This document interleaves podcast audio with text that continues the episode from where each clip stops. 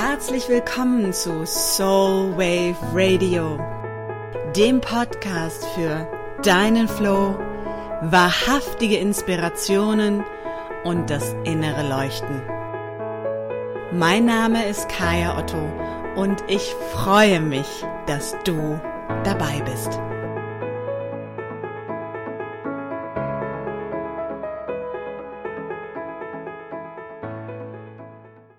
Hallo meine Liebe, heute ähm, melde ich mich aus Arizona Tempe und zwar mit einem Impuls, ähm, mit einer Episode, weil etwas passiert ist, was ich schwer in mir halten kann und wo ich merke, dass es mich bewegt. Und zwar geht es um das Thema Hashtag MeToo. Es geht um das Thema Opfer sein und es geht um das Thema, ähm, wie wir mit diesem Thema Missbrauch so umgehen, dass es wirklich auch ähm, durchaus empowernd sein kann. Ähm, ich weiß noch nicht ganz genau, in welche Richtung das geht. Ähm, ich weiß nur, dass dieser Impuls jetzt gerade wichtig ist. Denn Folgendes ist passiert. Es gab, und das geistert jetzt noch so ein bisschen durchs Internet, glaube ich, ähm, einige Zeit, ein Mitschnitt von einem Event bei Tony Robbins vom Unleash the Power Within. Und das ist ein, ähm, das ist sozusagen sein Signature-Event, auf dem ich letztes Jahr auch war, ähm, mit anderen ganz tollen Frauen. Und ähm, Tony Robbins ist einer der Personality Trainer, der äh, Self-Help Gurus, Empowerment Gurus aus den USA. Und ähm, ein Mann, der sicher ganz, ganz viel Tolles für die Welt getan hat bisher. Allerdings gibt es in diesem Ausschnitt dieses Videos, was auf YouTube noch, noch rumgeistert, ähm, von Facebook schon gelöscht wurde, eine Szene, in der es um das Hashtag MeToo-Movement geht und darum, dass ähm, viele oder einige oder dass dieses Movement als solches teilweise auch ähm, zum Opfersein genutzt wird oder dass viele sich als Opfer, ne, als Opfer darstellen oder sehen. Und ähm, ich poste gerne den Link zu diesem Video äh, beziehungsweise zu einem Blogbeitrag, ähm, der sich darum dreht, auch nochmal äh, direkt als äh, Referenz sozusagen, damit du dir dein eigenes Bild machen kannst. Ich habe mir das angeschaut und habe ganz viele Kommentare mitbekommen von Frauen, die gesagt haben, sie konnten es sich überhaupt gar nicht anschauen. Denn es hat so viel in ihnen getriggert, dass sie ähm, drei bis vier Anläufe gebraucht haben, um dieses, ich glaube, zehnminütige Video wirklich anzuschauen. Und in diesem Video was dort passiert ist, ähm, auch mir nahegegangen. Ähm, vor allem auch, da ich selber weiß, wie es ist, wenn man ähm, sozusagen missbraucht wird. Und ich benutze bewusst nicht das Wort Opfer von Missbrauch werden, denn ich bin kein Opfer und ich stilisiere mich nicht als Opfer, sondern ich bin Überlebende. Ich bin diejenige, die durchgekommen ist. Ich bin diejenige, die immer noch hier ist und die sich eben nicht als Opfer darstellt, sondern die gekämpft hat, die über 30 Jahre mit diesem Thema gekämpft hat. Und ja, die sich nicht das Recht nehmen lässt, zu sagen, es ist etwas passiert und das war nicht richtig. Und das hat nichts mit Opfersein zu tun. Wenn du also dieses Thema kennst und ich merke immer wieder, wie wichtig dieses Thema ist, dass wir es ansprechen, denn es gilt nicht nur für Frauen, es gilt auch für Männer. Wenn wir nicht anfangen, über das Thema Missbrauch zu sprechen und aufhören, die Menschen, denen Missbrauch widerfahren ist, als Opfer darzustellen, sondern endlich mal anfangen, dass die Menschen, die es getan haben, die Täter sind. Erst dann kommen wir an den Punkt, wo wir diese Themen wirklich lösen können.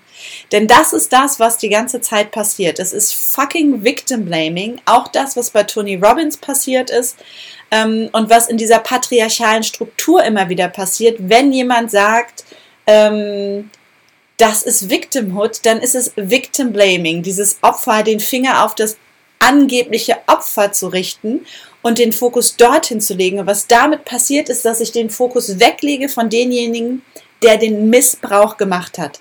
Und ich entmächtige ganz bewusst die Frauen, in dem Fall, oder auch Männer, denen Unrecht sozusagen passiert ist und die als Überlebende hier sind, die ich, ich sehe mich nicht als Opfer und ich möchte dir diese Message auch mitgeben, weil ich mir gut vorstellen kann, also in meiner Filterblase auf Facebook passiert es gerade, dass das Thema hochkommt und dass diese Fragen natürlich gestellt werden. Und Fakt ist, und das ist wirklich was, was wichtig ist, sich zu erinnern, wir leben in einer Gesellschaft, die von Männern für Männer gemacht wurde, die strukturell immer noch so ist, dass Missbrauch ähm, an vielen Stellen ja, übersehen wird und zwar bewusst übersehen wird, dass es nicht angesprochen wird. Und das MeToo-Movement für mich ist ein Moment zu zeigen, ich auch, ich auch. Und zwar nicht als Opfer, sondern als Schwester, als schwesterliche Überlebende, als wir sind gemeinsam in diesem Boot und gemeinsam sind wir stark und gemeinsam haben wir überlebt und gemeinsam schaffen wir es, diese Welt zu verändern.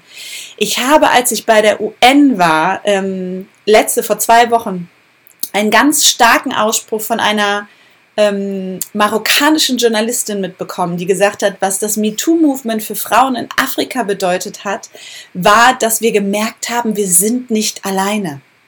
Wir haben gedacht, wir sind die Einzigen, denen all dies widerfährt.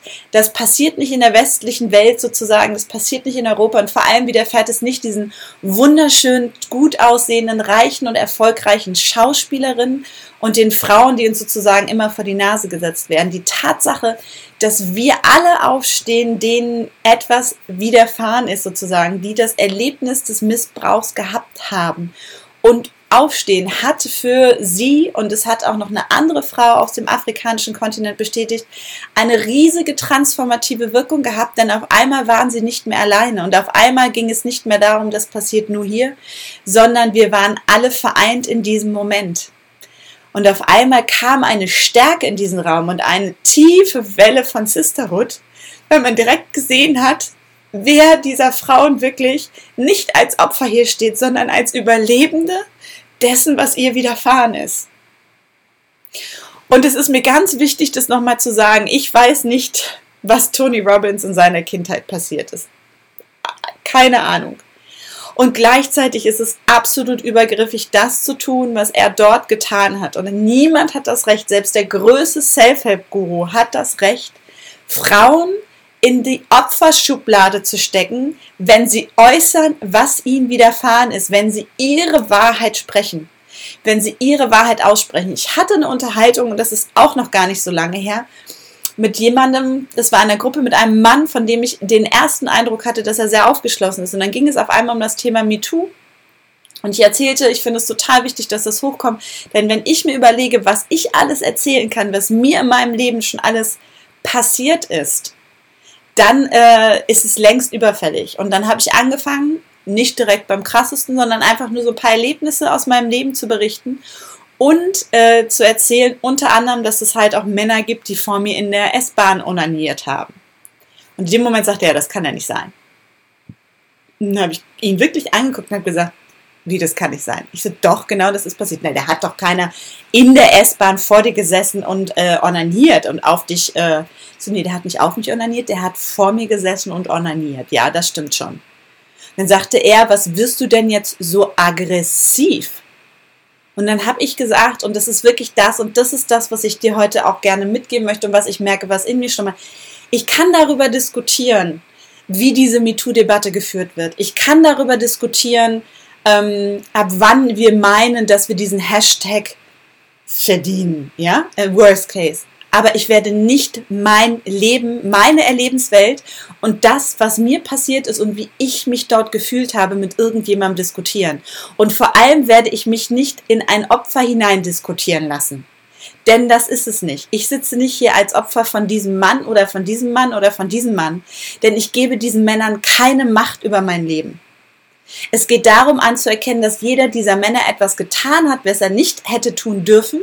Es geht darum, dass wir unseren Fokus wieder dahin legen und aufhören, den Fokus auf die Opfer zu legen, wenn es darum geht, den Finger hoch zu zeigen. Und es geht darum, dass wir anfangen zu erkennen, dass der Kern nicht ist, da ist der Frau was widerfahren, sondern dieser Mann hat Unrecht getan. Und vor allem werde ich nicht darüber diskutieren, was ich in meinem Leben erlebt habe und wie es mir darum geht. Und dazu lade ich dich auch ein, aufzuhören, darüber zu diskutieren, sondern bei dem zu bleiben, bei deinem Bauchgefühl zu bleiben, bei deinen Momenten zu bleiben und vor allem bei deiner Wahrheit zu bleiben und sie dir nicht wegdiskutieren zu lassen. Und das bedeutet auch, und vor allem, dass wir jeder Frau und dem Sinne jeder Schwester Gehör schenken, ihr den Raum geben und ihr glauben und nicht anzweifeln, wenn sie berichtet in einem Raum, der sicher ist. Das ist für mich essentiell und total wichtig. Was wir ganz oft tun, ist auch in unserer Gesellschaft, dass wir den Fokus auf die Frauen legen oder auf diese Ausnahmen legen, in denen die Frau irgendwas Böses wollte. Thema Kachelmann-Prozess, fair enough. Und gleichzeitig darf diese Situation nicht dafür sorgen, dass wir anfangen anzuzweifeln, wenn Frauen von ihren Erlebnissen, von ihren Gefühlen und von Emotionen berichten. Und vor allem darf es nicht dazu führen, dass wir Frauen zu Opfern machen, denn wenn, wenn ich ein Opfer bin, dann bin ich entweder tot oder schwach oder kann mich nicht wehren. Und ich kann mich wehren. Ich konnte mich nicht wehren, als ich vier Jahre alt war. Ich konnte mich nicht wehren, als ich zehn Jahre alt war. Ich konnte mich auch noch nicht wehren, als ich 14 war. Aber heute kann ich mich wehren und ich bin definitiv kein Opfer und lasse mich auch von niemandem mehr in das Opferdasein stilisieren und mir die Macht über mein Leben, über mein Erleben und meine Emotionen nehmen. Das, was in diesem Tony Robbins Video oder in dieser Szenerie passiert ist, ist unter anderem, dass er auch eine Geschichte erzählt von einem CEO, der ähm, eine neue Stelle einstellen wollte und wo sich drei Bewerber bewerben haben. Eine war eine Frau und er sagte, I'm sorry, ich konnte die Frau sozusagen nicht einstellen, weil sie zu gut aussah.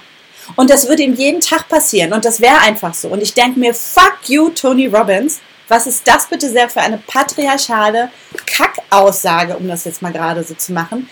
Totales Disempowerment von Frauen. Und im nächsten Atemzug zu sagen, ich bin totaler Förderer von Frauen, 70 Prozent meiner Company sind Frauen und so weiter und so fort. Willst du mir jetzt erzählen, dass du der bessere Mann bist? Oder willst du mir sagen, dass wir damit leben müssen, dass wenn wir zu attraktiv sind, wir keine Jobs kriegen? Das hört sich ja fast schon nach Donald Trump an. Und das in einem Moment zu sagen, in dem Zehntausende von Leuten in einem Stadion sitzen, das ist wirklich riesig, du kannst dir das Video auch gerne nochmal angucken, in dem diese Leute in diesem Stadion sitzen und diese eine mutige Frau aufsteht und sagt, Entschuldigung, ich finde, dass du Unrecht hast und ich bin auch sozusagen Hashtag MeToo und ich bin kein Opfer. Und im Prinzip die ganze Zeit, was er tut, ihr diese, diese Aussage wegzucoachen, wegzudiskutieren.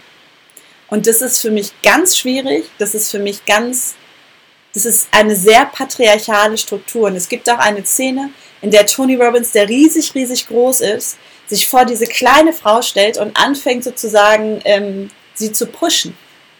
Und ähm, dann sagt er auch, ja, if you push back, that's like the anger. Ähm, und dann kannst du halt auch nichts ändern. Wo ich mir denke, allein die Physis dieser Situation, dass derjenige, äh, der Chef dieses Events, der wirklich zwei Meter groß ist und muskulös, sich vor diese Frau stellt, die mir vielleicht gerade mal bis hier geht gefühlt und sie anfängt zu pushen physisch, ist für mich schon der Moment, wo ich mir denke, ey, fuck you. Und das vor Zehntausenden von Leuten zu tun und dann dieser Frau ihre Erlebnisse sozusagen abzuspringen, auch wenn er sagt, er tut es nicht. Und gleichzeitig tut er es so, so vielen anderen subtilen Ebenen und nutzt die Atmosphäre in, dieser, in diesem Stadion. Und ich weiß, wie diese, diese Atmosphäre ist, denn ich war letztes Jahr selber da und habe mir das angeguckt und alle sind auf Yeah und du bist halt total in diesem NLP-High, was auch total gut ist und normalerweise dazu führt, dass die Ergebnisse kommen, die es braucht ähm, die Menge damit auf seine Seite zu ziehen und diese Frau da so dastehen zu lassen, das geht für mich gar nicht. Kern des Ganzen ist, ähm, wir befinden uns immer noch in einer Gesellschaft, in der wir Frauen als Opfer stilisiert werden und ich würde dieses Wort Opfer gerne durch das Wort Überlebende, durch das Wort ähm, ich habe eine Erfahrung gemacht oder ähnliches ersetzen. Denn es ist an der Zeit, dass wir Frauen auch darauf achten und immer stärker darauf achten, dass wir nicht mehr zu Opfern gemacht werden, denn immer wenn wir zu Opfern stilisiert werden, wird uns die Macht über unser Leben genommen. Wird uns die Macht über unser Erlebnis genommen und wird uns die Macht darüber genommen, wie wir in Zukunft mit Dingen umgehen wollen. I'm not a victim. I'm a survivor. Und jede andere Frau, die aufsteht mit dem Hashtag MeToo, ist meine Schwester und ich stehe mit ihr in Solidarität. Und es geht nicht darum, jemanden anzuklagen oder den Finger hochzuheben. Für mich war das MeToo-Movement ganz klar der Moment, aufzustehen und das zu kreieren, was ich von dieser Journalistin aus Marokko gehört habe, das Erkennen, dass andere nicht alleine sind. Zu merken, wir sind nicht alleine. Und die Masse der Frauen, die aufgestanden ist, hat mir gezeigt, dass wir noch einen langen Weg zu gehen haben und dass Missbrauch und vor allem sexueller Missbrauch, sexuelle Nötigung Alltag in unserer Gesellschaft sind, immer noch. Und dass sobald ich aufstehe, ich als Opfer gesehen werde und ähm, sozusagen wirklich entmächtigt werde und mir auch meine Stimme genommen wird. Denn als Opfer habe ich eine andere Stimme als als Sprecherin, als als Überlebende, als als diejenige, die die Macht in der Hand hat. Das mal der Impuls für heute. Ich, ähm, ja, aus eigener Erfahrung wissend und durchaus, ähm, ja, Missbrauchsüberlebende, ähm, oft genug sexuelle Nötigung erfahrende, ähm, möchte ich auch diesen Raum, jetzt mal wieder mit mehr Liebe, nachdem die Wut einmal raus ist, äh, als sicheren Raum haben. Denn das ist es, worum es geht. Das ist das, was ich immer in meiner Arbeit mache. Es geht darum, dass wir uns sichere Räume geben als Frauen. Hier ist definitiv einer, in dem wir unsere Erlebnisse teilen können, in dem wir wissen, dass keiner uns als Opfer stilisiert, uns die Macht wegnimmt, in denen wir wissen, dass wir miteinander in Solidarität stehen. Und ich kann in Solidarität mit einer Frau stehen, selbst wenn ich nicht missbraucht wurde. Ich kann in Solidarität stehen, selbst wenn ich nicht sexuelle Nötigung erfahren habe. Und vielleicht ist auch das wirklich der Punkt, da komplett zuzustehen und für jemanden mitzustehen und nicht darüber zu urteilen. Weil mir dieses Thema, wie du merkst, durchaus auch sehr am Herzen liegt, freue ich mich sehr darauf, wirklich deine Meinung zu erfahren. Wie geht es dir damit? Was ähm, was geht dir durch den Kopf? Wie fühlt es sich für dich an? Und ähm, wenn du auch jemanden kennst, für den dieser Impuls hilfreich ist, wirklich lade sie gerne in die Gruppe ein, teile das gerne. Ähm, denn ich glaube, wir sind an einem Punkt, wo, es an, wo die Unterhaltung sich verändern muss. Und zwar nicht nur generell, sondern auch vor allem zwischen uns Frauen, zwischen den Generationen, zwischen den Geschlechtern. Und vor allem wir in eine Unterhaltung gehen müssen, in einen Dialog gehen müssen, in dem ich erstmal nicht angezweifelt werde, sondern mir erstmal einfach zugehört wird. So, das musste noch mal raus, bevor ich jetzt hier meinen Tag weiterlebe. Und ich freue mich wirklich darauf, wenn du anfängst, mit mir auch zu teilen oder wenn du einfach deine Erfahrung teilst oder vor allem auch teilst, wie es dir mit MeToo geht, denn auch ich bin lernwillig und vielleicht gibt es ja irgendwas, was ich hier noch übersehe oder nicht sehe. In diesem Sinne, wünsche ich dir alles Liebe, ähm, Souveränität und Solidarität in Sisterhood.